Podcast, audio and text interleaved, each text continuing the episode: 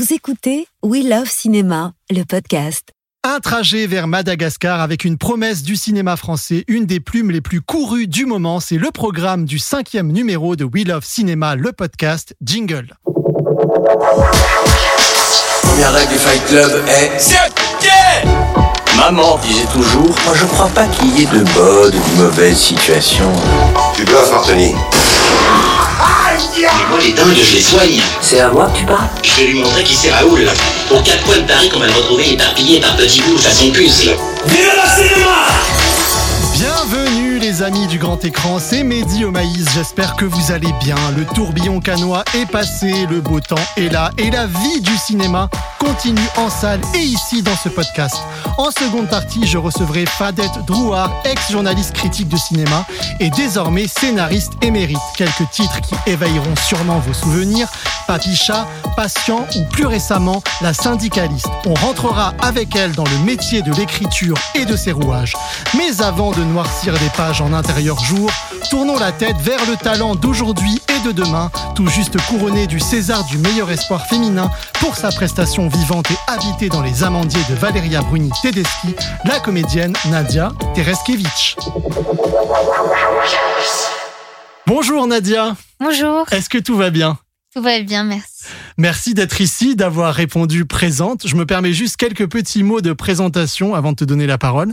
Après quelques apparitions sur grand écran entre 2016 et 2019, le cinéaste Dominique Moll pose sur toi une lumière bienvenue dans Seuls les bêtes, aux côtés notamment de Laure Calamy, Denis Ménochet et Valéria Bruni Tedeschi, que tu retrouveras deux ans plus tard dans Les Amandiers. Cette fois, elle réalise et fait de toi une des étudiantes de l'école homonyme de théâtre gérée par Patrice Chéreau. Résultat, un très beau César du meilleur espoir féminin. Je coupe juste la présentation pour te demander, tu l'as mis où ce César? Il est sur ma bibliothèque, Bien en évidence. bien en évidence. Euh, je précise que Monia Chokri t'a offert aussi un beau rôle dans Babysitter, tout comme François Ozon qui t'a dirigé en tandem avec Rebecca Marder dans l'excellent Un crime, sorti cette année et applaudi par un million de spectateurs. Il y a aussi la présentation à Cannes de Rosalie de Stéphanie Di Giusto et le très beau L'île rouge de Robin Campillo, actuellement en salle. Le réalisateur de 120 battements par minute a fait de toi l'épouse d'un soldat au cœur d'une base militaire de Madagascar. On y reviendra. Mais avant toute chose, Nadia, quel est le cinéma que tu aimes? Le cinéma que j'aime, euh, ben, je crois que j'aime euh, être emportée et être euh, bousculée, euh, ressentir euh, que ce soit. euh, Enfin, je crois que j'aime bien être euh, émue et euh, je sais pas, j'aime un peu tout en fait. plutôt, plutôt la salle, plutôt chez toi Ah, tu- la salle, la salle. Je vais toujours en salle. Euh, euh, Peut-être parce que j'ai juste un petit ordinateur chez moi, mais euh, non. Et puis j'aime à la fois euh, les comédies et rire que euh, des grands drames. euh, voilà. Donc c'est l'émotion qui te mène euh, vers les salles obscures. Oui, je dirais. Après, je, je crois que j'ai un, j'ai un penchant pour le cinéma européen. Enfin, j'ai grandi avec un cinéma européen et j'ai surtout découvert. euh, Enfin voilà, je me suis découvert une cinéphilie tardive européenne, quoi. Donc je crois que c'est plutôt ça. Donc dans l'île rouge, tu incarnes l'épouse d'un militaire qui vit sur une base militaire de Madagascar. Est-ce que c'est le nom de Robin Campillo qui t'a fait dire oui dans un premier temps? Euh, bah, au début, évidemment, j'étais euh, très intimidée euh, par le fait de passer un casting pour Romain Campillo. J'avais tant aimé Eastern Boys et 120 battements par minute. Et, ensuite, là, le, cinéma, c'est quand même quelque chose d'incroyable de pouvoir euh, voyager dans le temps comme ça. Et là, en l'occurrence, euh, de d'accéder à un imaginaire euh, qui est de l'ordre de l'intime. aussi. Enfin, c'est une grande confiance euh, que m'offre Robin. Parce qu'il le- se raconte à, à travers le personnage de ton fils dans le film. bah, c'est inspiré, oui, de ses souvenirs d'enfance à Madagascar, même si évidemment il est parti de ses souvenirs pour faire purement une fiction et, et, et se détacher. Euh, voilà, de, c'est pas une autobiographie, mais en tout cas il y a quelque chose, euh, voilà, de, de, de l'ordre d'intime et, et euh, voilà, je suis très honorée qu'il m'ait confié ce rôle. euh. C'est un très beau portrait de femme. Qu'est-ce que tu aimes dans son cinéma? Il nous a hum, emmenés dans son imaginaire et il aborde en fait euh, euh, cette époque à travers euh, la perception d'un enfant et en fait on faisait partie de cette mise en scène et euh, c'est une mise en scène euh, qui qui parle au sens et j'ai l'impression que c'est vraiment une une forme de traversée sensorielle de cette époque et que c'est pas quelque chose. Il n'a pas recherché une vérité historique, mais plutôt une vérité émotionnelle et sensorielle. Et voilà, c'était une une chance de pouvoir en fait être devant la caméra d'un cinéaste. Enfin, j'ai l'impression que que ce soit dans 120 battements par minute ou c'est une autre euh, une autre forme. En tout cas et Easton Boys aussi il choisit euh, un, un, format enfin je ne sais pas comment donner de vrais termes mais en tout cas une manière de raconter l'histoire qu'il va raconter. Voilà, et en l'occurrence dans l'île rouge c'est la logique du rêve qu'il essaye de, de retransposer comment on, comment on, on passe euh, enfin que des choses paraissent logiques et en fait non, euh, que on passe d'une chose à l'autre facilement, qu'on échappe à la réalité parce qu'on veut pas la voir. Enfin voilà et tout ça c'est des choses euh, de l'ordre, euh, c'est indicible quoi et ça me touche énormément d'en faire partie. On a un petit message pour toi, Nadia. Bonjour Nadia, c'est Robin Campillo. Je me posais une petite question. Comme on a été obligé de tourner quelques scènes d'intérieur en France avant de pouvoir partir à Madagascar à cause de, de l'épidémie de Covid, je me suis demandé comment tu avais découvert ce pays une fois qu'on a pu y atterrir et y tourner. Comment tu as ressenti euh, Madagascar euh, par rapport à l'idée que tu avais pu t'en faire en lisant le scénario? Voilà, je t'embrasse très fort. Euh, ça donc, me touche. Donc Robin, Robin, Campillo, le réalisateur du film. Que j'aime énormément. pour répondre à sa question, la première chose dont j'ai vraiment été surprise, c'est la lumière en arrivant. La lumière euh, est extraordinaire. Il y a quelque chose, c'est une terre qui est chargée, quoi, et ça se ressent. Et c'est vrai que hum, en lisant le scénario et après en, tournant en France, euh, je m'étais raconté énormément, j'avais fantasmé ce pays et, et j'avais mon imaginaire à moi. Et c'est vrai qu'en arrivant, euh, il y avait la possibilité d'être déçu de ce que tu avais pu projeter, peut-être. C'est ce qui se demande. Oui, oui, peut-être. Eh ben, en fait, j'ai été, euh, j'ai été émerveillée et aussi euh, euh, attristée par. Enfin, j'ai vu la pauvreté du pays. Euh, j'ai vu une biodiversité qui est la plus belle que j'ai jamais vue. Mais voilà, il y, y, a eu plein de choses très contradictoires. C'était entre ombre et lumière. C'était très contrasté comme, comme bilan. Complètement. D'accord. Et du coup, le, film a quand même une portée politique aussi, euh, parce que ça, ça raconte les dernières illusions du colonialisme. Le film est, vachement dans un effet de cocon, mais un cocon qui est très fragile. Je me demande comment, Robin, euh, t'as as évoqué justement cette dimension-là. Est-ce que vous en avez parlé ou, ou tu l'as découverte en faisant le film? Non, bah en fait, c'est vrai que l'histoire familiale, elle est ancrée dans, dans l'histoire avec un grand H, et c'est là finalement... Euh, moi je l'ai abordé à travers euh, mon personnage qui est euh, impacté, enfin qui qui est pleine euh, d'une forme de mélancolie un peu mystérieuse, de, de savoir en fait qu'il y a une solitude à venir et que la fin de ce paradis colonial qui est en fait au prix d'une oppression. Et, et, ça, on le ressent. Mais comme c'est à travers le regard de l'enfant, j'ai l'impression que c'est c'est censé être euh, ressenti de manière pas certaine. Enfin, en tout cas, c'est c'est euh, c'est sous-entendu, mais moi je la je la ressentais. J'en ai beaucoup parlé avec euh, avec Robin de comprendre voilà le parallèle entre entre son angoisse. C'est un personnage qui est angoissé et qui mais une anxiété générale même par rapport à la mort et par rapport à la par rapport au temps qui passe et et par et par rapport à l'histoire qui en effet, euh, euh, euh, c'est, elle, on peut pas ne pas parler de, de notamment de la répression de, de 47 et qu'en fait on est sur une terre où la, la, je crois que c'était en 1960 que oui que l'indépendance malgache a été proclamée et qu'en fait en 1972 le pays il est encore sous la, la domination coloniale. Ouais. ouais. voilà. Donc euh, il y a quelque chose de très fort euh, politiquement, et le film euh, parle de, de, cette bascule, du passage. Voilà, de, donc des en tout cas, on le ressent. Ce qui est dingue, c'est qu'on ressent dans le film l'effet de cocon. C'est quelque chose qui est, qui est quasiment immédiat. On a l'impression d'être dans une bulle qui est fragile, mais dans une bulle quand même. Et je me demandais si toi, pendant le tournage, tu as ressenti euh, cette, cette idée, même si la bulle dans, lequel, dans laquelle tu devais te trouver n'était pas la même métaphoriquement que celle du film, mais est-ce que tu t'es senti aussi bien dans le film en fait? Bah oui, parce que bon déjà c'est particulier parce que quand on est arrivé, on a eu plusieurs jours de confinement, une semaine je crois. Donc déjà on était confinés. Ah oui, à, votre arrivée à l'aéroport, vous ont.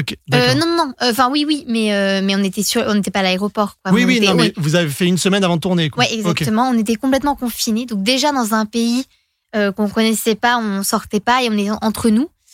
Et, et après là où je me suis sentie bien, c'est que j'ai j'ai vraiment euh, euh, euh, profondément aimé mes partenaires de jeu et, et l'équipe du film, que ce soit Robin, Marianne Giucciani, toute l'équipe. Il y avait quelque chose de, très familial en fait. Et on a passé beaucoup de temps avec les enfants aussi, avec Kim Gutiérrez, mon, partenaire de jeu qui joue mon mari. On a passé du temps ensemble qui a nourri en fait notre jeu et qui a qui nous a permis en fait ouais de, de, créer quelque chose de vrai et, oui on était dans un cocon sans transition, Nadia, elle vient d'où ta fibre artistique? euh, Elle vient de la danse. Euh, elle vient euh, de Pina Bausch. Qu'est-ce que c'est beau, Pina Bausch Ouais, elle m'a, elle m'a suivi toute ma vie, dans le sens où j'allais voir toutes ses pièces plusieurs fois par an et, et ça m'a, ça m'a profondément inspirée, émue. C'est mes premières émotions artistiques. voilà, donc surtout Café Muller, qui est mon œuvre confondu euh, préféré. Et qu'on voit dans le film, le documentaire de Wim Wenders qui lui a consacré, je sais pas si tu l'avais vu, le documentaire en 3D. Bien sûr. Bah, D'ailleurs, j'ai rencontré Wim Wenders euh, il y a trois semaines euh, quand je présentais mon crime de François Ozon.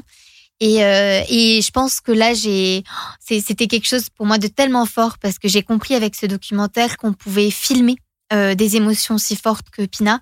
Et inconsciemment, ça a planté en moi une, une envie de. de, de J'étais jamais allée au cinéma et j'y suis allée parce qu'il y avait Pina mmh. qui allait être euh, projetée. J'avais 13 ans, je crois, et euh, j'étais dans le sud de la France. Et c'est vrai que c'est euh, ça m'a poussée à aller au cinéma et après, je me suis pas arrêtée. Mais, Puis on en avait parlé avec Alice Isas, qui était une de mes précédentes invitées ici, de la danse, parce qu'elle en a fait, que ça aide aussi pour le cinéma. le, le, le, port du corps, une certaine grâce aussi de jeu, une conscience de son corps. Est-ce que tu es d'accord avec ça?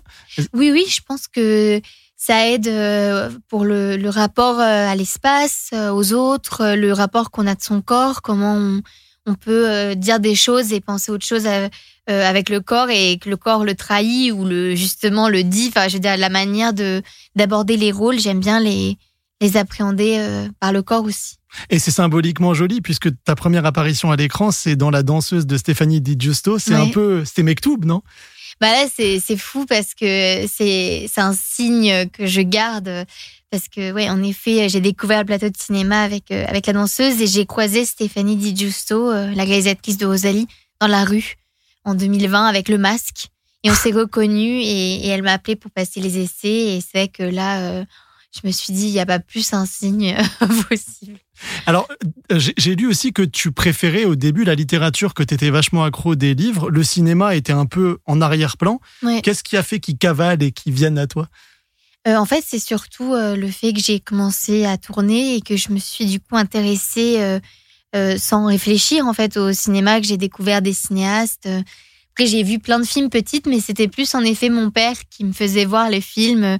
Et moi, je courais à la bibliothèque et, et je faisais que lire par moi-même. Et mon père nous faisait une, une culture cinématographique. Mais d'ailleurs, j'ai Il était dans le milieu du cinéma ou rien à voir? Non, mais mon père est très cinéphile et voilà, j'ai des souvenirs de, de voir plein d'Hitchcock, des Billy Wilder. C'était ça euh, chez nous. Ah, il y a pire quand même, ça va. Non, ça va, mais c'était pas du tout quelque chose qui me non, j'étais vraiment passionnée de littérature, mais jusqu'à mes 18-9 ans. Hein. Tu lisais quoi? Euh, Je lisais beaucoup de littérature russe, enfin, beaucoup de Tchekhov, euh, Dostoevsky, euh, Tolstoï. Et puis après, euh, beaucoup, beaucoup de 19e siècle, Flaubert, Maupassant, Stendhal. Euh, voilà, c'était mes auteurs alors j'aimerais juste évoquer Seules les bêtes, qui a été ton premier rôle important au cinéma, offert par Dominique Moll, euh, dont la nuit euh, du 12 a raflé six Césars à la dernière cérémonie. C'était comment ce tournage? Qu'est-ce que ça t'évoque? Bah Pour moi, ça évoque un, un vrai tournant, parce que déjà, euh, humainement, j'ai rencontré les personnes les plus chères aujourd'hui dans le cinéma, enfin Denis Ménochet, Damien Bonnard c'est des gens euh, que, que voilà que je garde dans mon cœur. Euh, Gilles Marchand, euh, que j'ai retrouvé sur l'île rouge de Robin Campillo. Donc, qui est co-scénariste du film euh, Gilles qui est- Marchand. Voilà, c'est ça, qui est co-scénariste. Euh, les productrices avec qui j'ai fait possession par ailleurs et puis après, pas- derrière et puis Tom aussi. Possession, la série télé avec Reda Kateb. exactement. Et Tom de Fabienne Berthaud que, que les filles de Haut Caroline Benjo, Carole Scotta et Barbara Letellier produisent. Et puis, euh, et puis euh, Dominique, qui a été une euh, immense rencontre, euh, Valéria. Enfin, en fait, tout le monde, en fait, c'est fou Oui, parce ça a que été euh, karmique, quelque Ouais. part. non, c'était fou parce que ouais, c'est des gens, je les ai tous gardés. D'ailleurs, quand la nuit du 12 a gagné, j'avais l'impression que j'étais dans le film tellement j'étais heureuse. Tu mais on, on- on- on y reparlera dans quelques instants, mais j'ai un petit message pour toi. Coucou Nadia, c'est Dominique Moll. Alors, je, je pourrais te dire dans ce message que je suis très fier d'avoir été le premier à t'offrir un rôle un peu conséquent au cinéma, mais ça tu le sais déjà, donc je vais plutôt essayer d'imiter le chant de la huppe, qui est un, un oiseau que, que j'ai pu observer dans le Larzac la semaine dernière, donc ça, ça donne à peu près ça.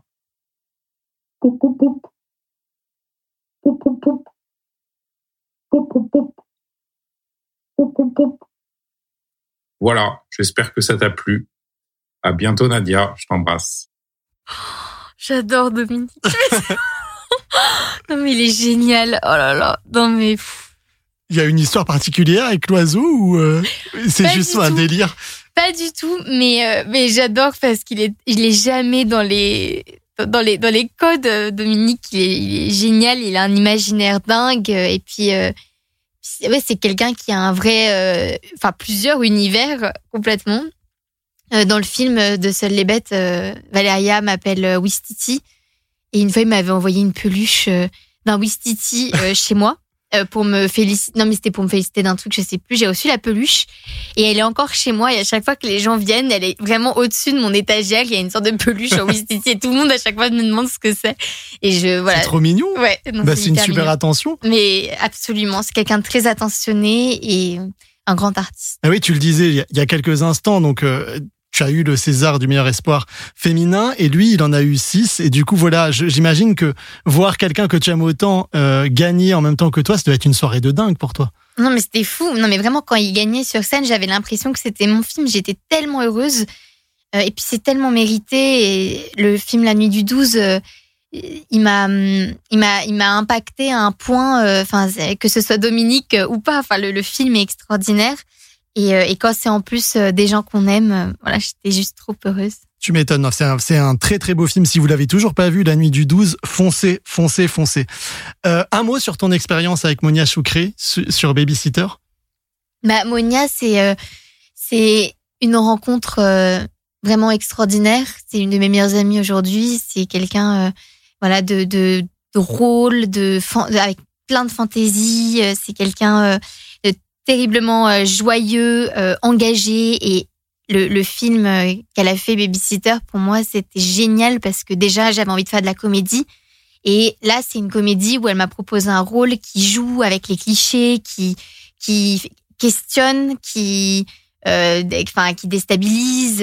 C'est quelqu'un qui, j'ai l'impression en fait, voilà, que c'est un, un rôle qui est assez engagé pour parler des rapports de domination entre les hommes et les femmes, de parler des, des rapports dans un couple, euh, du désir, et en même temps euh, tout ça avec euh, beaucoup de de, de voilà de Il y a de la malice, elle est malicieuse Elle aussi. est malicieuse, ouais. Je trouve qu'il y a beaucoup d'intelligence même quand elle parle et, et c'est un film qui est extrêmement intéressant. D'ailleurs, un petit message pour toi. Salut Nadia, c'est Monia Chakri. Un petit mot pour te dire à quel point je t'aime, à quel point tu es une amie précieuse. Et il faut savoir, pour les gens qui nous écoutent, que Nadia est une personne à la fois douce, intelligente, mais aussi tellement drôle. Je crois que, je sais pas si les gens le savent à quel point t'es drôle, Nadia, et presque malgré toi par moment. Mon petit Pierre Richard à moi, ma grande et douce amie, j'espère te voir bientôt et je t'embrasse. Et oublie pas de fermer la portière pour les courants d'air. Alors, Je vais pleurer après cette émission. mais vas-y, c'est le but. Non, non, mais je déconne. Mais c'est quoi cette histoire? Parce que quand j'ai reçu la note vocale, je me suis dit, mais c'est quoi cette histoire de courant d'air? Non, moi, c'est parce qu'en fait, euh, j'ai eu le plus gros fou rire de toute ma vie euh, dans, cette, dans une voiture et avec elle. Et je pouvais même plus ouvrir la portière. tellement je, tellement je riais, mais vraiment c'était un cauchemar. C'est-à-dire que je rampais et je pouvais pas ouvrir la porte. Et, et donc du coup, c'est devenu une blague de, que j'emmène euh, la portière avec moi dès qu'on rit parce que c'est vraiment, j'ai eu les plus gros fous rires de ma vie avec, euh, avec Monia et surtout euh, sur le tournage des fois où on pouvait juste pas jouer quoi. Et en même temps, donc c'était vraiment un souvenir joyeux. Si, si vous me demandiez ça, c'était vraiment un souvenir joyeux aussi. Et du coup, le côté petit Pierre Richard, elle t'appelle comme ça, t'es d'accord? T'es es aussi drôle qu'elle le dit? Bah, Elle dit aussi ça parce que je suis très maladroite. Donc euh, voilà, quand elle dit que c'est malgré moi, euh, c'est aussi ça. Mais euh, oui, oui, non, non, non, mais c'est parce qu'on rit beaucoup et, et en fait, je suis heureuse parce que voilà, elle m'a, elle a, elle a, vu ça en moi et elle m'a donné la, chance de, jouer avec et, c'est, enfin, franchement, c'est, porteur et très touchant de, de voir bah, une grande cinéaste euh, comme Monia euh, porter ce regard-là sur moi et puis euh, vouloir vraiment mon bien en fait. c'est quelqu'un de très bienveillant. Donc on, on en parlait tout à l'heure du César du meilleur espoir féminin pour les Amandiers de Valéria Bruni-Tedeschi. Est-ce que quand tu, tu rentres dans ce projet, tu, tu, tu te bases avant tout sur ton expérience du cours Florent ou est-ce que tu écoutes vraiment Valéria et son expérience des Amandiers? Comment, comment tu trouves ta place entre aujourd'hui et hier? Bah, en fait, euh, euh, au cours Florent, euh, j'y suis pas restée très longtemps. J'ai fait quelques mois de classe libre, donc je pourrais pas comparer mon expérience à celle de Valéria. Donc c'est vrai que je, je dis souvent que j'ai fait l'école Valéria et que pendant plusieurs mois, en fait, c'est le travail que j'ai fait avec elle et avec les autres acteurs qui a en fait nourri mon expérience pour le film. Et l'audition que je passe au début du film, c'était l'audition pour avoir le film. Et du coup, et, quand on est prise, c'est l'émotion qu'on a eue après quatre mois de casting avec Clara Breteau, qui joue ma meilleure amie dans le film, euh, qui joue Adèle. Euh, quand on a su qu'on était prise, euh, on a hurlé comme ça. donc c'était vraiment quelque chose de l'ordre de, de, des répétitions en amont du travail. Moi, j'ai deux phrases dans le film de Sofia Igorovna, mais on avait travaillé toute la pièce avec Valéria. on a énormément travaillé, plein de textes d'autres choses, de Panic à Needle Park, de Raging Bull, du Tchekhov, plein de choses.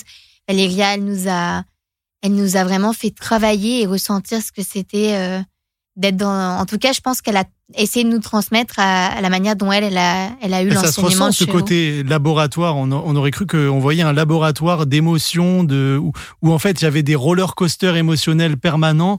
Et du coup, c'est, tu dirais que c'est la meilleure école de cinéma possible, enfin de jeu. Ah, mais moi, ça, ça, a changé ma vie euh, de comédienne euh, émotionnelle et la manière d'aborder euh, les rôles. Enfin, Valéria, jusqu'à.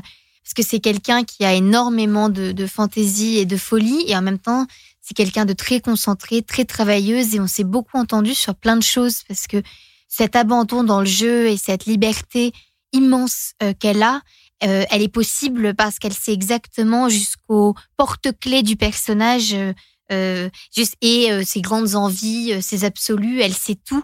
Et ça, c'est quelque chose de, qui fait qu'aujourd'hui, quand j'aborde un, je peux pas ne pas réfléchir à, sans psychologiser, mais juste préparer les rôles. Et, et après, le, de toujours être, comme disait Valéria, dans une fièvre et, et au bord d'eux, mmh.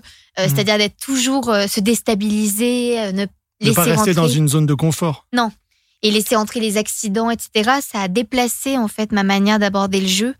Euh, et ça, je me suis rendu compte à quel point euh, j'aimais jouer aussi. Enfin, vraiment, j'ai adoré euh, cette expérience des Amandiers. Pour moi, ça a vraiment été un des plus belles expériences de ma vie.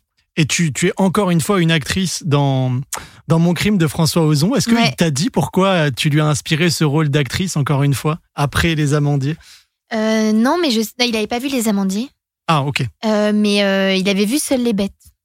Et après, on a fait des essais et euh, non, il m'a, il m'a, il m'a pas vraiment dit, mais mais je crois que il a vu que j'ai, j'ai, j'avais tellement envie de faire ce rôle et que j'ai adoré me plonger dans cette comédie, de travailler le texte, le rythme de la comédie, c'est quelque chose qui me plaît énormément et et en sortant justement du tournage de Valéria, de Robin aussi. Euh, c'était autre chose, quoi. C'est un, un, nouveau euh, challenge de Il y a un écart type de dingue entre tous les projets qu'on a évoqués là. Et, et on sent que, enfin, Moi, j'ai adoré mon crime. Je trouve que c'est jubilatoire Oh, constamment. merci. Vous êtes géniales toutes les deux, euh, Rebecca Marder et toi. Et, euh, et voilà, je peux peut-être évoquer le, la difficulté aussi de la rythmique en comédie. C'est quand même quelque chose qui est, qui est très difficile et casse-gueule.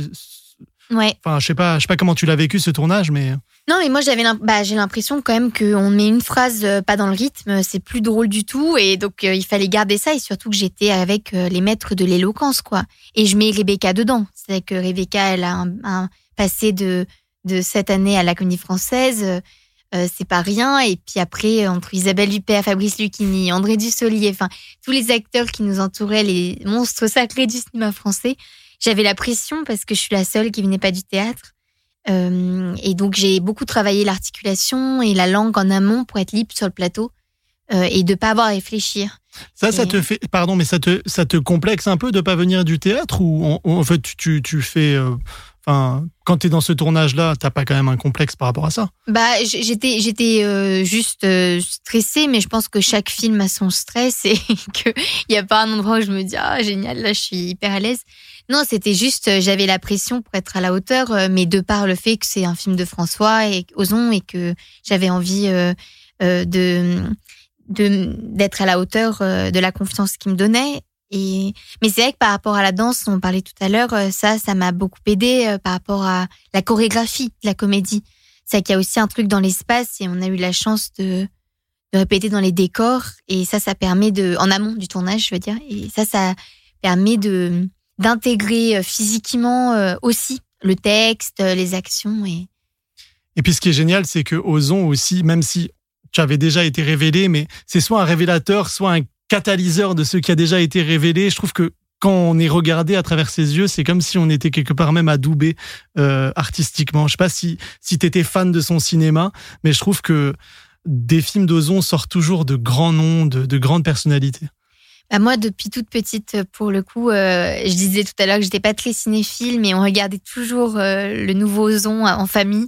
Et euh, je dansais avec ma petite sœur sur Huit femmes. Euh, Dans la maison, euh, comme j'étais fan de littérature, j'avais pris euh, le bus, j'avais tout traversé pour aller voir le film. Euh, Je me souviens très bien du cinéma où, je suis allée.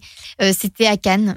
Je suis allée à Cannes euh, le voir. euh, et, euh, et mais dans un tout petit cinéma, voilà, il passait. Et euh, c'est vrai que euh, quand on m'a dit que et après j'ai tout vu toujours euh, et, j'aime énormément son cinéma que ce soit ses comédies que ses drames Euh, François aussi il a une façon de d'avoir plein d'univers et de choisir la façon de voilà, enfin le, le comment dire le le format ou je sais pas comment dire mais la mise en scène pour le- adapté. Et du coup, il se réinvente à chaque fois. C'est il ça, fait jamais le même film. C'est ça, exactement. Bah, ça peut être de l'ordre du documentaire pour Grâce à Dieu, et puis après une comédie stylisée comme nous, Mon Crime. Enfin voilà, c'est c'est de cet ordre-là. Et, euh, et du coup, voilà, c'était une, une chance folle de pouvoir plonger. En plus, dans les années 30, je savais qu'il y aurait euh, euh, la précision de François pour la reconstitution, et, et ça fait rêver de dire qu'on peut plonger dans ce milieu-là, euh, des années 30, tout en parlant d'aujourd'hui, et qu'il y ait beaucoup de sens derrière. Un petit message pour toi. Bonjour Nadia, c'est François Ozon. J'espère que tu vas bien. J'aimerais te poser une petite question personnelle. J'ai appris dernièrement que tu m'avais fait un petit mensonge par omission avec Rebecca par rapport au casting du film et aux essais. Et j'aimerais savoir si tu me caches encore d'autres choses. Petite cachotière, je t'embrasse. François. Petite cachotière.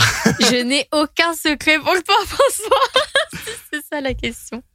Non, non, non. Bah voilà, François, il y a aucun secret. Voilà, il- en doutait visiblement, mais au moins les choses sont claires. Euh, et un, un petit mot sur Rebecca, du coup, sur ce duo, parce que voilà, enfin, ça a été une soirée aussi spéciale au César pour vous. Vous êtes un peu synchrone dans vos carrières en ce moment. J'ai l'impression que vous êtes presque symbiotiques toutes les deux. En tout cas, on a une vraie rencontre et ça a été, euh, ça a été euh, vraiment extraordinaire de rencontrer euh, une fille euh, que j'aime autant dans la vie et dans le travail. Et j'ai l'impression que, voilà, même d'être nommés ensemble César, ça nous, ça nous a toutes les deux portées. C'était, on, avait déjà gagné. Enfin, c'était un- une mise en lumière magnifique de toutes les deux ensemble et et, c'était pas moi. Enfin, j'étais juste tellement fière d'être à ses côtés et j'ai pas du tout la la sensation. On n'a jamais été euh, en, compétition ou quoi que ce soit. Au contraire, euh, euh, et le film défend ça, une sororité en plus où on avait cette complicité dans le film et dans la vie. Et c'était juste génial de, de, créer ce duo. Enfin, j'avais envie de venir sur le plateau tous les jours. C'était vraiment génial. Ce qui est fou, c'est que tu es au début de ta carrière encore, mais on, a presque l'impression que tu es au niveau d'un certain zénith. Comment tu traverses cette période-là où j'ai l'impression que tout le monde te veut euh, dans, dans, son film Voilà, il y a un moment là, Nadia Tereskevich. Je sais pas. Euh, ça, en tout cas, je suis juste euh, très honorée de, de toutes les opportunités qu'on m'a données. Et je, je dis pas que je suis au jour le jour, mais je fais projet par projet et j'ai eu trop de chance là de, de, plonger et de voyager dans le temps. J'ai eu mille vies en trois ans là et je suis juste reconnaissante de ça. Donc et puis c'est vrai qu'on a tellement de doutes tout le temps que d'avoir de la reconnaissance de la part du milieu et des gens que j'admire depuis toujours, ça fait que m'encourager. je peux pas dire que je suis je suis vraiment hyper reconnaissante. Quoi. Tourner en finnois un jour, ça te dirait? Ah ouais, ah bah carrément. Je parle un peu, euh, un peu finnois dans La Dernière Reine, qui est un film de Damien Onouri. J'ai un tout petit peu, mais c'était la première fois que je jouais en, en finnois. Et, euh, et c'est vrai que là, euh, je vais en Finlande présenter mon crime. parce que tu as des origines finlandaises parce que je suis, Oui, bah, je suis finlandaise. c'est ma langue maternelle. c'est ma langue émotionnelle, quoi, le finnois. Et je vais présenter Les Amandiers en juin en Finlande. Et, voilà, je vais commencer à rencontrer des gens là-bas. Alors c'est le moment de lancer le questionnaire I Love Cinéma. C'est six petites questions. Tu y réponds de manière spontanée, comme tu peux, comme tu veux. Quel est le film qui t'a fait aimer le cinéma et pourquoi? Euh, Breaking the Waves de Lars von Trier euh, parce que c'est un c'est un film, euh, c'est un hymne à la fois. c'est sur l'amour inconditionnel et moi j'ai j'ai tellement pleuré et en même temps j'avais envie de vivre après que je me suis dit voilà que ça peut changer ça peut changer les gens, le cinéma. La personne qui t'a fait aimer le cinéma euh, bah, Je dirais euh, déjà mon père, euh, par tous les films qu'il m'a fait voir, et après Denis Berry, qui m'a donné mon premier rôle au cinéma dans son film qui s'appelle Sauvage. Et il m'avait montré plein, plein de films, dont tous les Cassavetes et les films de la Nouvelle Vague que j'avais jamais vus. Donc fan un peu de Gina Roland aussi. Ah mais complètement. Et Valéria, on a remis une couche derrière en me refaisant voir les films de Gina Roland et j'ai revu avec une nouvelle perspective et j'ai découvert son génie et elle me, elle me travaille. La salle de cinéma que tu aimes plus que tout Le Luxor. Donc à Paris. Ouais, j'adore le Luxor. Mais c'est une belle salle. T'aimes l'Égypte ancienne aussi, c'est peut-être pour ça. Oh, je sais pas, mais en tout cas, euh, j'adore y aller. Euh, ton premier crush au cinéma, que ça soit amoureux ou affectif bah, je dois dire que voilà, si je dois penser en premier, euh, bah, coup de foudre à Notting Hill. Euh, je crois que j'étais très amoureuse dans ce film. Je pense, mais. Ouais. Bah, c'est un, un, film. c'est pas le premier, mais c'est là, ça me vient. Ouais. C'est un film qui fait tomber amoureux de l'amour. Bah complètement. J'avais très envie d'être amoureuse. Ah bah T'as eu le crush de l'amour. Ouais. Euh, une déclaration d'amour au cinéma que tu as envie de faire là tout de suite en une phrase. S'il était personnifié devant toi le cinéma, tu lui dirais quoi? Bah, Je le remercie de nous faire traverser euh, des choses aussi euh, puissantes, belles, de nous bousculer, de nous, de nous modifier et de nous donner envie de rêver. Dernière chose dans ce podcast, on met en lumière des personnalités de l'ombre qui font le cinéma. Est-ce que euh, tu as une personne que tu connais, que tu côtoies dans le milieu du cinéma, qui fait partie plutôt des métiers techniques de l'ombre, que tu aimerais mettre en lumière là en quelques mots tout de suite? Euh, Je pourrais pas choisir, mais euh, j'ai eu des, un soutien immense euh, des maquilleuses et des coiffeurs et coiffeuses que j'ai eu sur les tournages. voilà, j'ai une pensée pour Catch, par exemple. Euh, voilà, que j'aime énormément. Merci beaucoup Nadia Tereskevich pour ce moment si chaleureux. Merci. L'île Rouge, le très beau nouveau film de Romain Campillo, c'est en salle. On ne va pas te retenir plus longtemps. Il y a une horde de projets et d'artistes qui attendent et espèrent ton talent.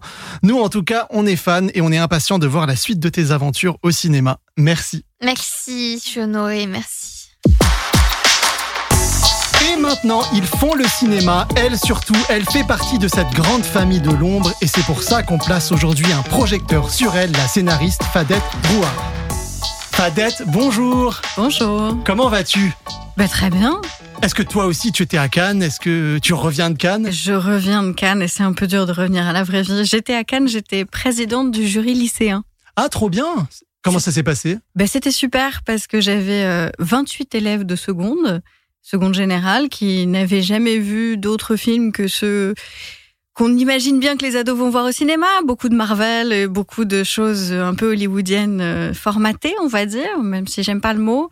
Et là, on leur a montré des films chiliens, des films euh, venus d'ailleurs, avec des façons de raconter très différentes, et ils ont adoré. C'est génial. Donc c'était une toute autre manière de voir le festival. Exactement. Pour une fois, je l'ai fait, euh, je l'ai fait d'un autre côté. C'était pas mal aussi. Alors si tu veux bien, voici en quelques mots ton parcours aussi atypique qu'inspirant. Avant d'être scénariste, tu faisais le même métier que moi, journaliste ciné. Ton quotidien, c'était les interviews, les projections de presse et tes projets aussi, dont la création du premier magazine de cinéma sur tablette, bande à part. Et un jour, quelqu'un te dit, mais tu ne veux pas faire de cinéma, toi? Et là, c'est le déclic. Ton premier scénar, Hibou, est tourné à la rentrée 2015 par Ramzi Bedia et le coup d'après avec Patient, c'est le succès immédiat. Le film de Grand Corps Malade et Mehdi Idi rencontre un plébiscite public et critique et ta carrière est lancée. Depuis, tu as associé ta plume et ton inspiration à des films comme Papicha, L'enfant rêvé, La fine fleur, Mon héroïne ou La syndicaliste. Et aussi sur un fil, le premier long métrage à venir réalisé par Reda Kateb, La classe. Juste une question quand même pour commencer pour démarrer, parce que ça m'intrigue, c'est qui qui t'a dit euh, euh, Mais tu peux pas faire du cinéma. Mais ouais. Plus exactement, il m'a dit mais toi tu devrais faire du cinéma. Je comprends pas pourquoi tu n'en fais pas encore. Et il m'a même dit euh, en plus tu es une réalisatrice alors qu'est-ce que tu fous? Et en fait c'est Ramsey. D'accord. C'est lui qui m'a dit je comprends pas pourquoi tu fais pas du cinéma. Après pour être tout à fait C'était dans quel cadre C'est en interview? C'était oui, c'était en interview et, euh, et on se croisait un peu et donc il m'a dit ça. Et puis après il s'est débrouillé pour me filer un clavier et, euh, et que qu'on commence à écrire. Et puis en fait pour être tout à fait honnête, il y en avait d'autres qui m'avaient un peu dit la même chose avant en mode mais qu'est-ce que tu fais? Pourquoi tu fais pas? Pourquoi tu te lances pas? Et je trouvais ça particulièrement incongru mais qu'est-ce qui leur faisait dire ça? Est-ce que parce que tu avais de l'imagination Est-ce qu'il y avait quelque chose chez toi qui, disait les histoires? Je n'ai toujours pas la réponse. Je ne sais toujours pas. Euh, je pense qu'il y avait quelque chose. Alors c'est une vraie passion évidemment. Enfin tu le sais bien, on fait pas ce métier par hasard. Bien sûr. Donc c'est vrai qu'il y a une il y a une passion, il y a une appétence pour les images, il y a une envie de raconter des histoires. Moi j'ai toujours adoré raconter des histoires, mais je m'étais jamais dit que j'allais faire du cinéma, jamais. Et, euh, et à force qu'on me le dise, effectivement, celui, euh, celui qui m'a fait basculer, c'était Ramsey, mais à force que d'autres me le disent, en fait, c'est le principe de mon syndrome de l'imposteur, c'est-à-dire que je le soigne comme ça, en me disant, bon, tous ces gens qui me disent la même chose euh, ne peuvent pas être aveugles tous au même endroit qui serait moi. Oui, et ils se trompent pas tous. Ils peuvent pas tous se tromper juste sur ce point-là, parce que sur le reste, je vois bien qu'ils sont plutôt justes. Donc je me suis dit, bon, allez, on va tenter. Ici, on demande toujours euh, à l'invité numéro 2 la définition de son métier. Évidemment, tout le monde sait plus ou moins ce qu'est un scénariste, mais comment tu définirais un scénariste ou une scénariste? C'est c'est pas simple. Euh, c'est pas simple à définir parce que ça dépend beaucoup des projets. Ça dépend, euh, ça dépend de quand on arrive sur un projet. Ça dépend de comment on arrive sur un projet. Il y a des projets que j'écris seul. Il y a des projets sur lesquels je m'associe à des réalisateurs, réalisatrices il y a, y a plein de possibilités. Je dirais que je dirais qu'on est des raconteurs d'histoires en images. Euh, le, scénario, c'est quand même un matériau très mouvant, très meuble, et c'est particulièrement compliqué à définir parce que justement c'est vivant. Oui, parce qu'il y a plein de versions, V1, V2, V, jusqu'à combien tu peux aller? Oh bah oh, non, alors ça, je, il n'y a pas de limite. Il n'y a pas de limite. Et puis, et puis il y a celles qu'on fait, qu'on fait des, tu vois, on fait des V, euh, des V 1,7. Ah ça, quand pas. On, quand on change un petit peu, tu vois, on se dit ah non, c'est pas une vraie V2, on va dire c'est une 1,7. Mais euh, non. Bah si, entre nous on se le dit parce que parce que quand tu passes à une version, t'as l'impression qu'il faut passer un cap. Peut-être qu'on n'y est pas tout à fait. Euh, voilà. Donc c'est vrai que on a l'habitude de les appeler euh, par, des, par des vrais noms, mais il y a quand même beaucoup d'entre-deux sur un scénario. Et donc tu dis c'est trop fluctuant pour avoir une définition définitive Moi, je, je dirais que notre métier, euh, selon les moments où on est, c'est de, c'est un peu de la maïotique. Et en même temps, ce n'est pas que de la maïotique parce que faire, enfin, moi j'ai entendu, entendu des gens, par exemple, et c'est une discussion que j'avais eue avec Reda euh, Kateb notamment, qui disaient mais t'es une super accoucheuse de scénario. J'ai dit mais je ne suis pas qu'accoucheuse parce qu'a priori, la personne qui accouche un bébé, il n'y a pas son ADN dedans. Or moi, j'y mets mon ADN. On y met tous d'une autre.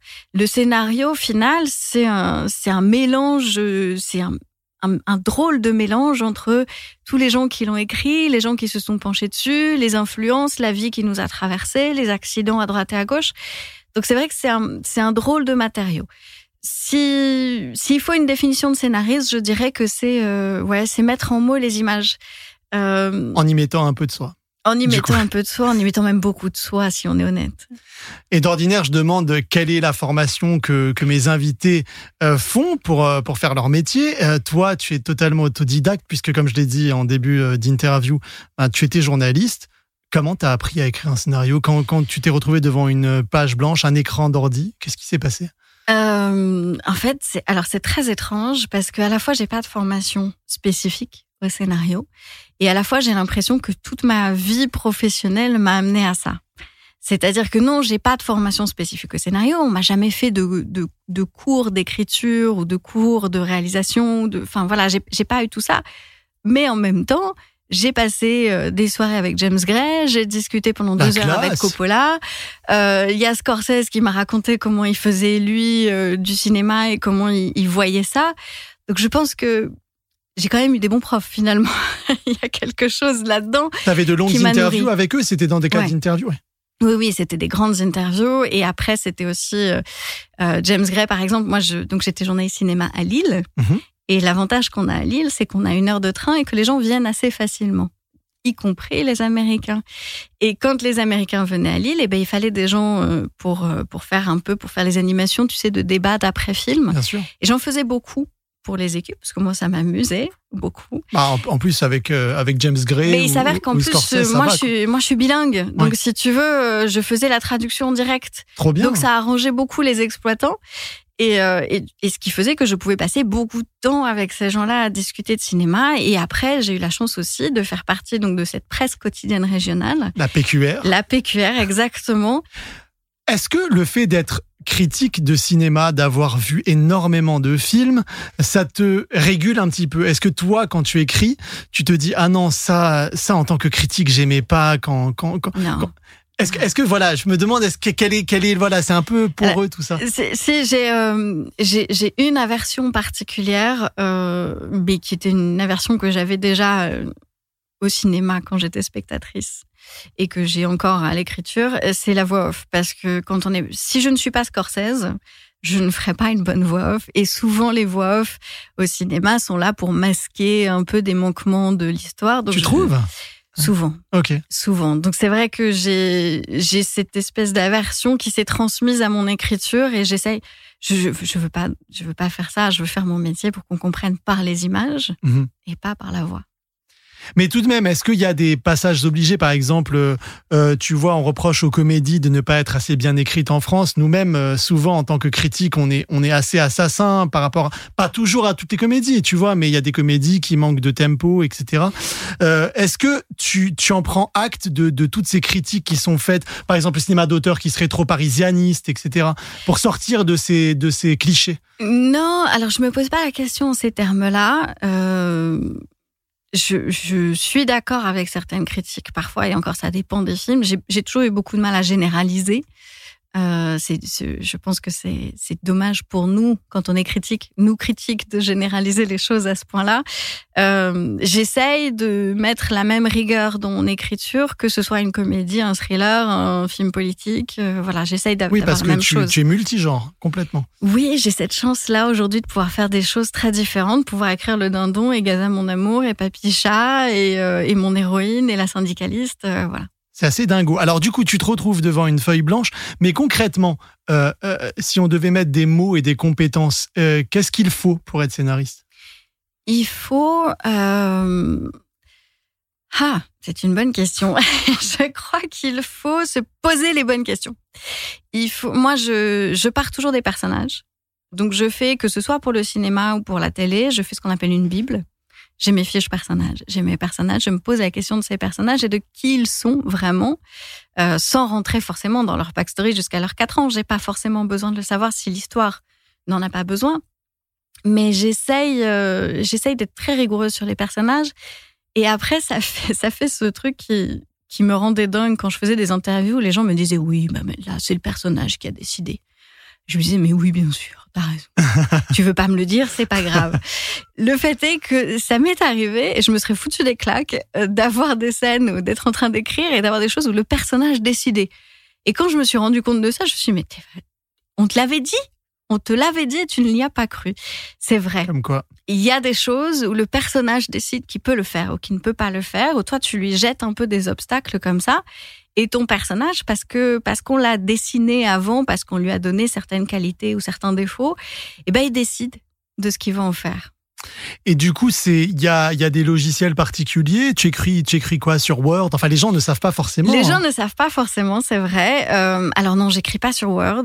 Euh, j'écris sur un logiciel qui s'appelle Final, Draft, qui est euh, qui est le plus connu. C'est un peu la Rolls plus Royce. connu. C'est un peu la Rolls. euh, alors il, il coûte un petit peu de sous au début, mais on gagne un temps fou. C'est c'est pas tant une question de d'inspiration de quoi. C'est juste que les raccourcis sont hyper bien faits. Donc pour passer du Ça personnage de mettre ou du intérieur dialogue, jour, etc. Oui, il y a, y a plein de, il y a plein de raccourcis euh, qu'on qu'on utilise très vite. Et puis euh, parce que le scénario c'est un matériau qui bouge tout le temps, et ben ça te permet de faire des modifications sans devoir aller revérifier ta mise en page et les numéros de scène et les- tout ça. Alors, l'approche d'une écriture scénaristique, ça n'a rien à voir avec l'approche de l'écriture que tu faisais en tant que journaliste, où il faut faire vivre les phrases, il faut une certaine prose, etc. Est-ce que tu dirais que tu as appris à désapprendre en devenant scénariste? Ben en fait, je dirais que ça a tout à voir. Ah oui je suis désolée. Ah non, mais moi, moi je, je ne, je ne Je- pensais pas justement, tu vois. Je dirais que ça a tout à voir. En fait, je, je pense que ce que je faisais en tant que journaliste, alors j'étais effectivement critique de cinéma, mais j'étais donc en PQR à Lille, dans une petite rédaction, et il y a des moments où il fallait que bah, tout le monde s'y mette, et donc j'ai signé aussi des sujets en région, j'ai signé en sport, euh, j'ai fait des, des reportages euh, vraiment divers et variés, et que ce soit là, que ce soit même en écriture de, de critiques ou d'interviews, de portraits, en fait, c'est tout, tout est une question d'angle. Alors au cinéma, on appelle ça le point de vue. Mais la réalité des choses, c'est que l'angle, c'est la même chose. Et que on- quand on écrit euh, pour, euh, pour le journalisme, on a envie de raconter une histoire. On a envie de mener les gens sur un, un chemin, de les emmener, de leur faire comprendre des choses sur un fil. Exactement. Et ben c'est la même chose ici. Moi, j'ai il faut il faut s'intéresser aux personnages. Alors effectivement, on les imagine et après on les interviewe, mais en fait, on fait la même chose. D'accord, bah tu vois, moi j'étais complètement désaxé par rapport à ce que tu dis.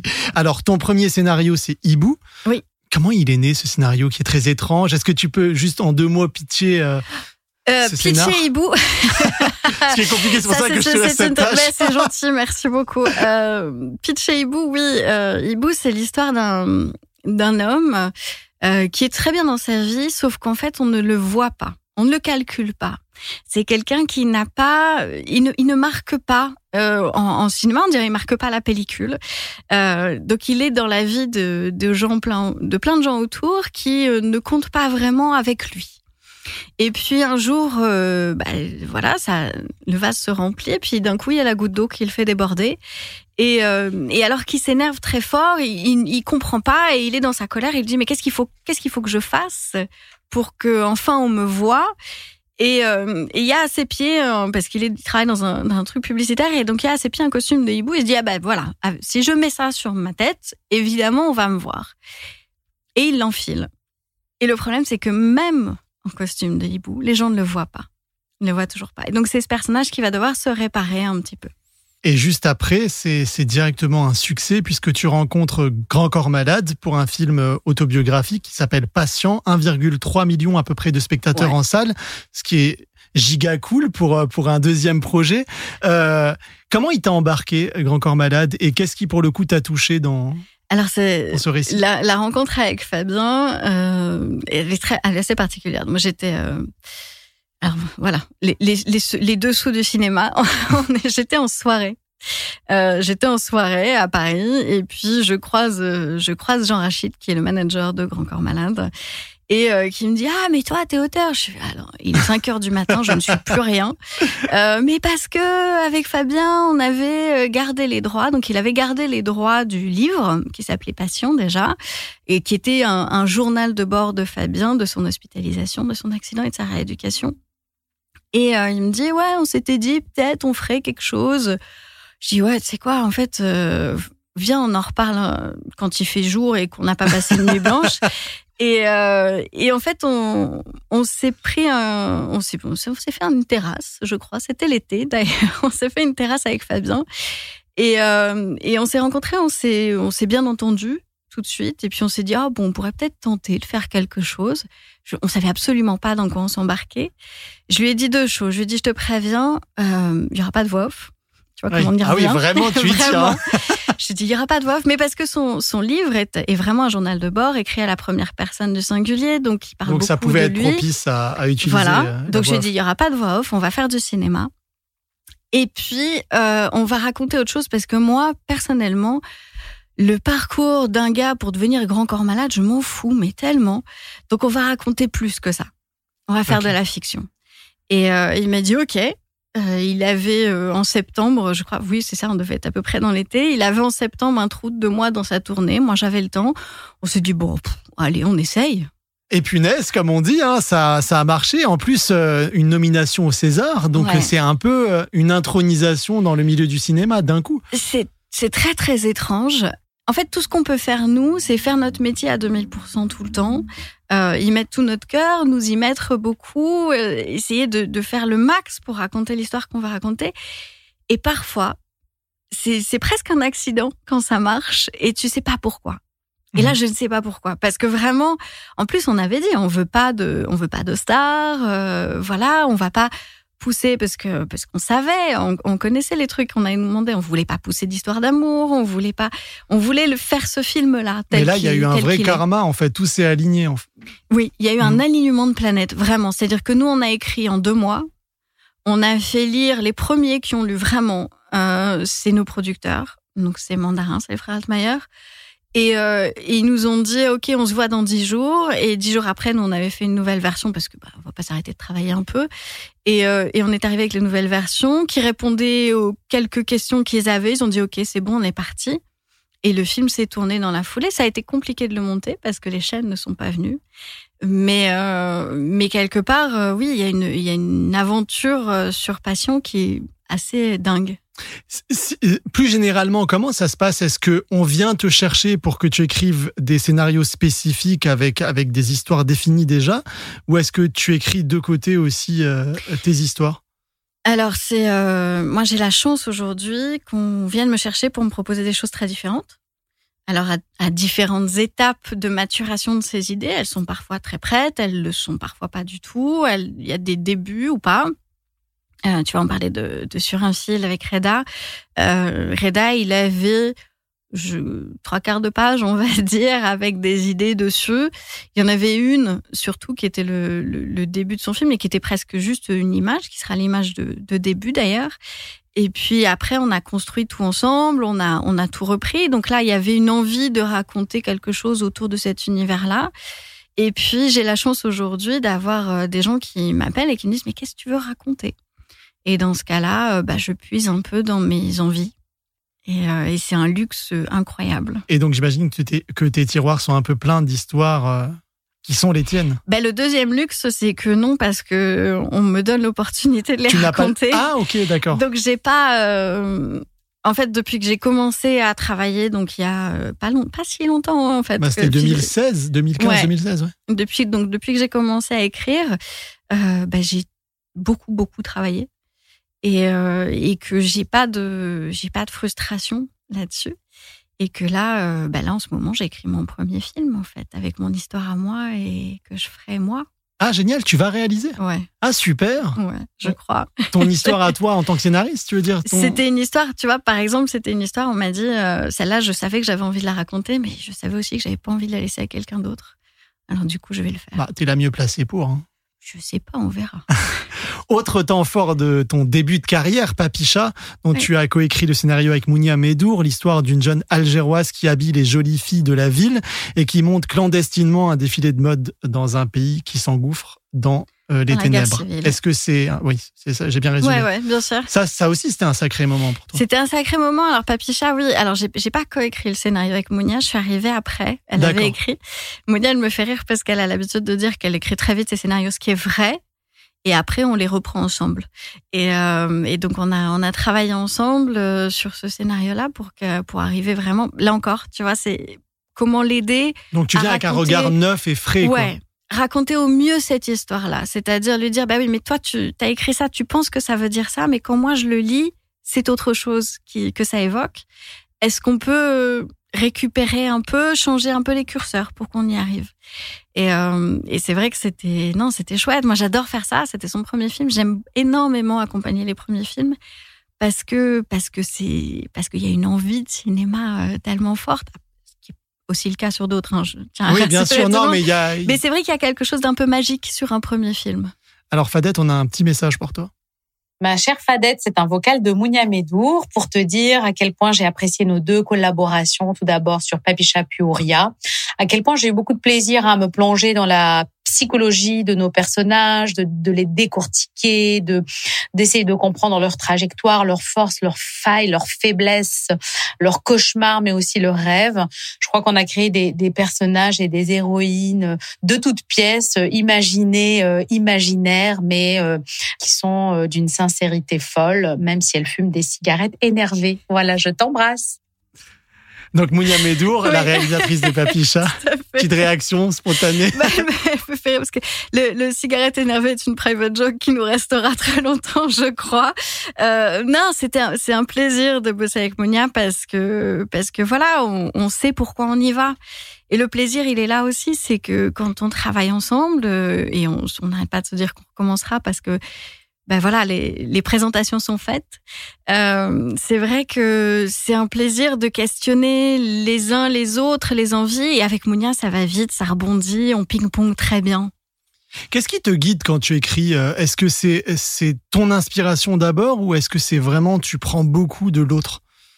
Ben, moi, si je suis, euh, tu vois, comme quand je travaille avec Mounia, par exemple, je me mets au service du film qu'elle veut faire. Ça n'aurait aucun sens que je prenne son envie et que je dise non mais moi je le ferai pas comme ça parce que à ce moment-là ben, j'ai qu'à le faire.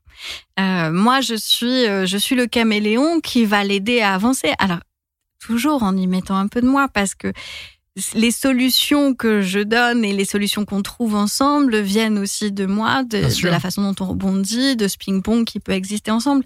Donc c'est vrai que ça, il y a un peu de ça, mais euh, disons que c'est un mélange des deux mais qu'il faut être assez vigilant sur le fait de voilà, de savoir où on est et pour qui on fait le film et qui va le faire après. Par exemple, si on prend le cas de Mon héroïne, le premier long métrage de Nomi Lefort, qui raconte son histoire, est-ce que tu es aussi devenu un peu elle ou est-ce que tu as aussi mis de toi-même dans le film? Ben, Il y a aussi un peu de moi dedans, il y a aussi un peu de moi, il y a de mes petites sœurs, il y a de toutes ces nanas que je connais euh, qui, sont, euh, qui sont très badass.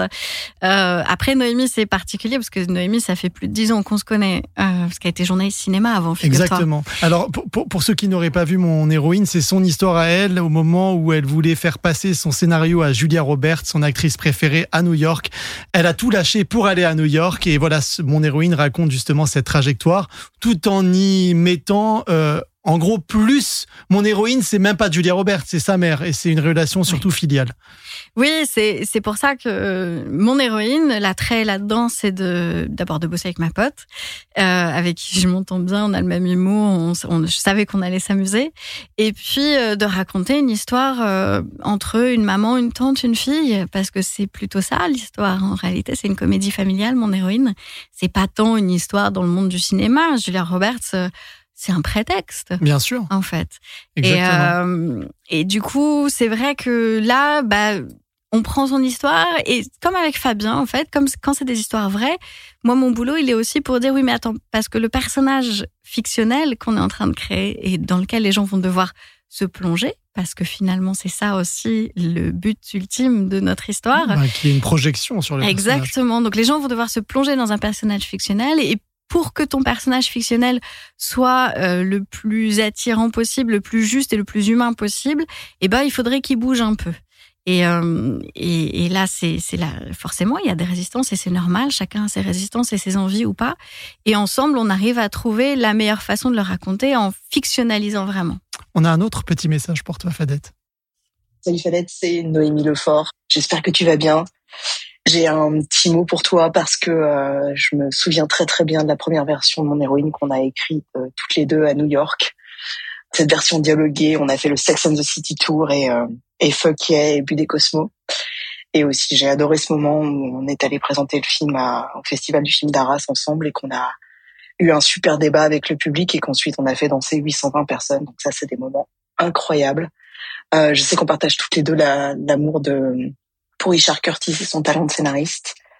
Et donc, je t'embrasse très très fort et j'espère de tout mon cœur que tu vas bien et que j'ai hâte de découvrir le film de Reda que tu as écrit avec lui. Et puis, je te dis euh, un gros merde, comme on dit pour le tien. Je t'embrasse fort, des gros bisous. Donc c'était Noémie Lefort, la réalisatrice de Mon héroïne et aussi ton amie à la ville. Euh, je rebondis juste sur ce qu'elle dit par rapport à Richard Curtis. Est-ce que est-ce que tu es super fan de, de Notting Hill, de Love Actually? Est-ce que c'est un peu un modèle? Est-ce que tu as des modèles euh? Je sais pas si j'ai des modèles euh, de gens vraiment. J'ai plutôt des films en fait, qui me reste très fort. Euh, dont tu aimes la trame à l'écriture, dont tu aimes la structure. Dont j'aime. Euh, alors je me suis, je me suis jamais posé les questions, ces questions-là, mais oui, dont j'aime, euh, dont j'aime l'atmosphère, dont j'aime la poésie, dont j'aime la, la, façon de raconter les personnages et du coup de les mettre en, en mouvement. Curtis, oui, évidemment. Enfin, comment ne pas l'être C'est brillant c'est incroyablement brillant.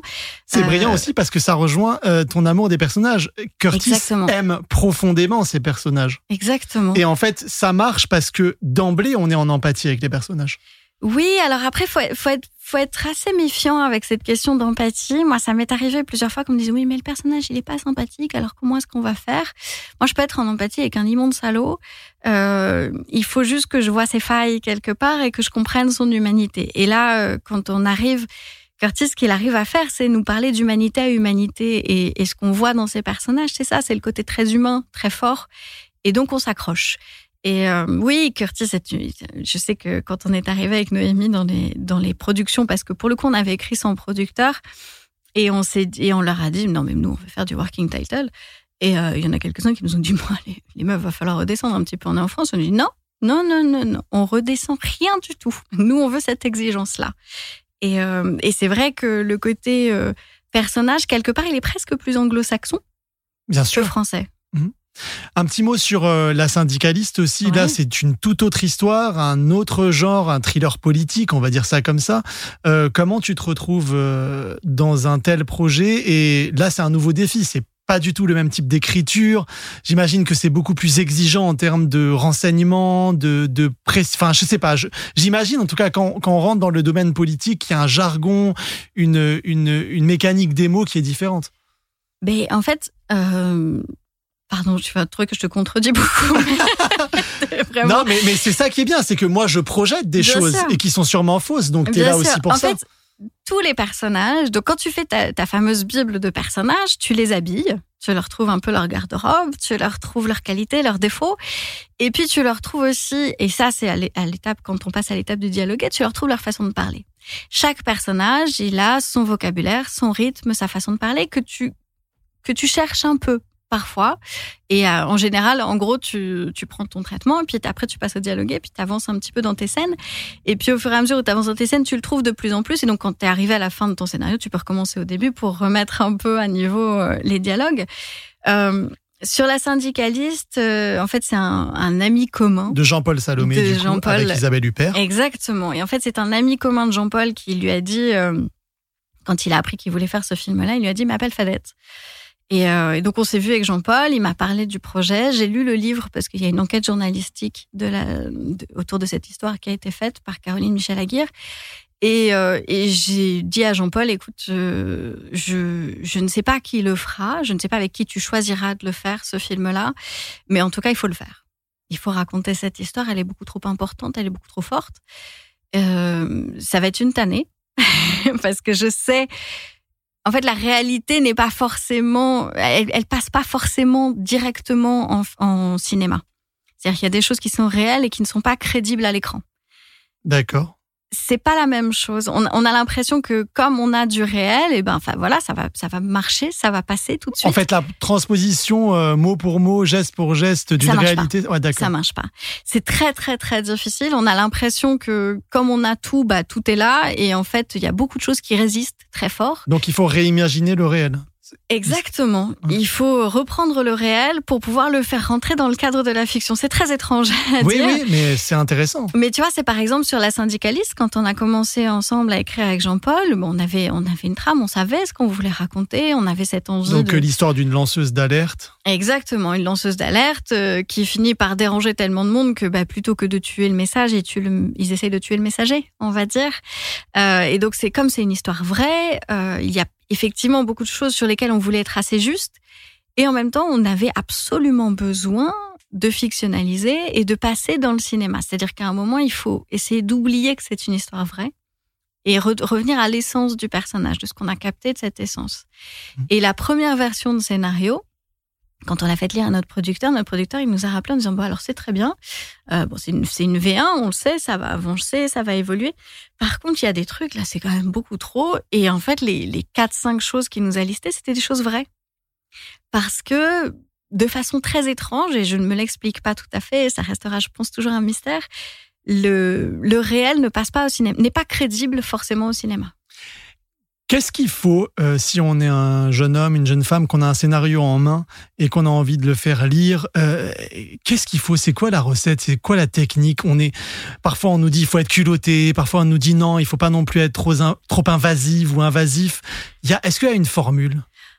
Euh, non, je crois pas. Euh... Tu conseillerais quoi, toi, vu ton parcours, tes, moi, tes rencontres? je, Moi, je dirais, euh, je dirais que la, la, meilleure façon de rencontrer les gens, c'est euh, d'aller dans les petits festivals. Un peu partout en France. Pas essayer, faut, faut pas essayer au festival de Cannes d'aller parler avec, avec un producteur. Ah, ça c'est sûr, personne n'a le temps de personne. C'est pas, la, c'est pas la peine. Par contre, euh, d'aller croiser un festival à Cabourg, à Valence, euh, à Gérardmer, euh, là, là les gens sont un peu plus libres, ils ont un peu plus de temps, ils sont peut-être un peu plus à l'écoute. Donc je dirais que oui, il faut, il faut sillonner la France. Il faut pas rester à Paris.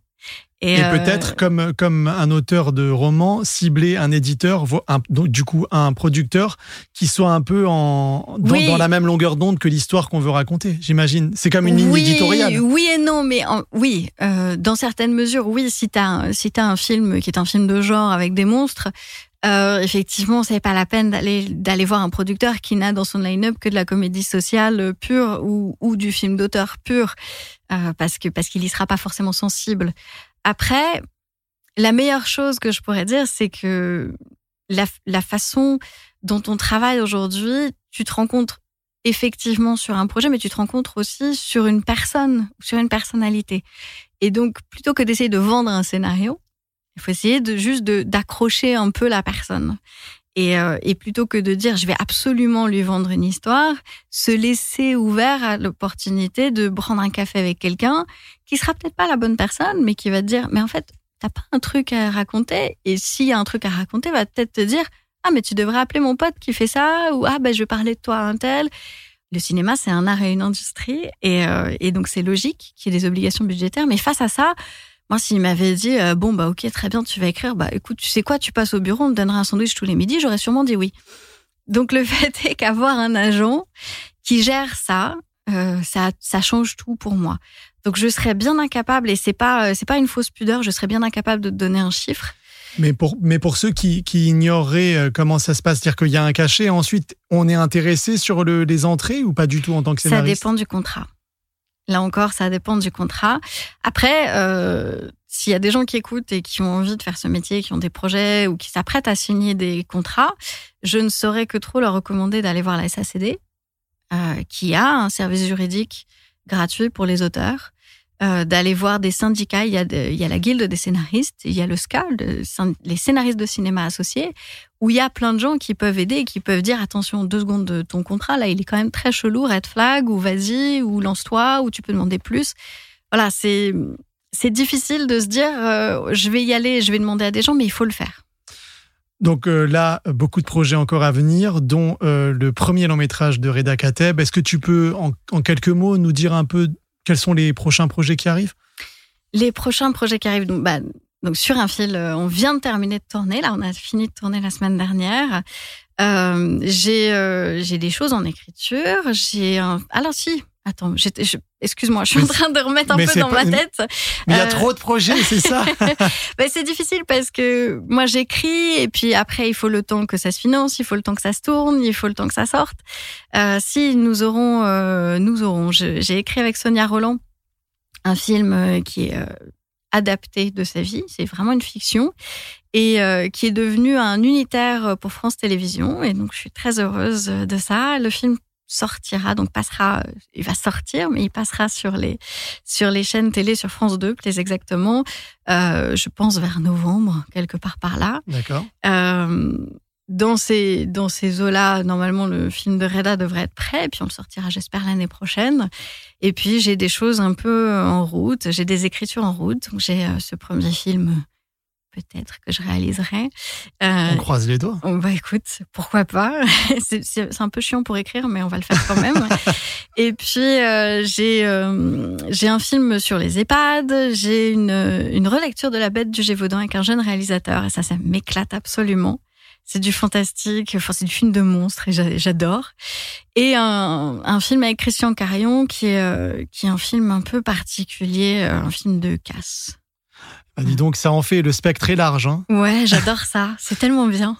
Merci en tout cas, Faded Rouard, d'avoir été notre guide dans ce si beau métier qu'est scénariste. Sans lui, sans elle, euh, sans le scénariste, la scénariste, il n'y a pas d'histoire, pas de film, rien. Alors merci de continuer de raconter des histoires pour rendre nos vies plus pleines et meilleures. À bientôt, Fadette, et merci. Plaisir, à bientôt. Les bonnes choses ont une fin. Ce podcast aussi, merci à nos deux invités, Nadia Tereskevich et Fadet Rouard. Elles ont été les deux soleils de nos salles obscures aujourd'hui. N'hésitez pas à suivre We Love Cinéma sur nos réseaux sociaux, Facebook, Twitter, Insta et TikTok. Et si ce numéro vous a plu, merci pour vos étoiles et commentaires sur Apple Podcast et Spotify. Vos remarques font grandir ce rendez-vous et n'oubliez jamais, comme dirait Quentin Tarantino, vive le cinéma!